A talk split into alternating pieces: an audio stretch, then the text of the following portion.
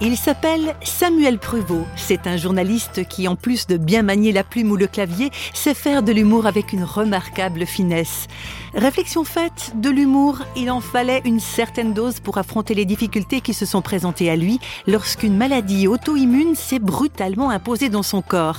Samuel retrace tout cela dans un livre intitulé Peau rouge, journal de guerre d'un grand malade. La dermatomyosite, c'est une maladie qui attaque la peau et les muscles. Elle est venue complètement bouleverser la vie du journaliste, pour le pire, mais aussi pour le meilleur. Samuel Prevot en témoigne. Moi, en fait, mon métier, c'est journaliste et ma rubrique, c'est l'actualité. Il y a une certaine ivresse à suivre ces événements. Chaque événement chasse l'autre. Mais les choses les plus importantes, par exemple, euh, le sourire de votre enfant, tel ou tel geste délicat de votre femme, non pas que vous les méprisez, mais vous avez tendance à, courir dans ce monde.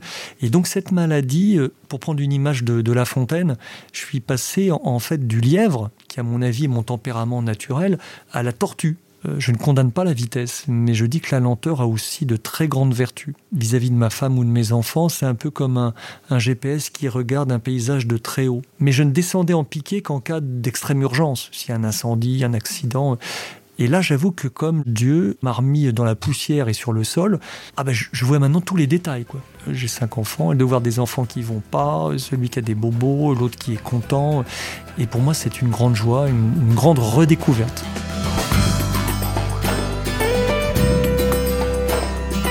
Dans le livre de Samuel Prevot, la prière est un sujet qui revient à tout bout de champ. Normal, puisque le journaliste a décidé de faire confiance à Dieu envers et contre tout ça apparaît en filigrane. Si jamais entre vous et le bon Dieu, il y a une relation euh, forte, et si cette relation, c'est une relation d'amitié et d'amour, je reprends cette image d'un Dieu qui nous tient la main, comme ben, un petit enfant D'ailleurs, dans la, Bible, c'est comme le tout petit enfant qui est contre l'épaule ou le sein de sa maman. Et la maladie m'a souvent incité à, m'abandonner justement dans les bras de cette providence de Dieu. Finalement, comme il nous arrive quelque chose d'embêtant et de relativement grave, nous ne pourrons pas nous en tirer par notre propre force. Et donc, si Dieu est bon, il va nous porter.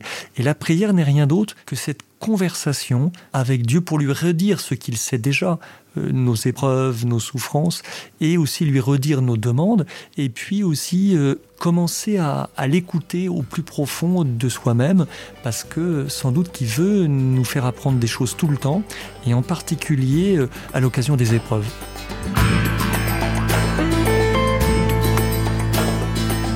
Alors jamais de révolte devant cette maladie qui continue d'avoir le dessus?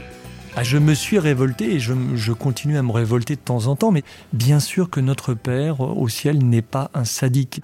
Dieu continuera à nous tenir la main et il y a une certitude de foi qui fait que rien ne sera insupportable au point de nous écraser complètement. Cette épreuve n'est pas euh, quelque chose de mortifère au point de ne plus avoir nous la possibilité de nous relever.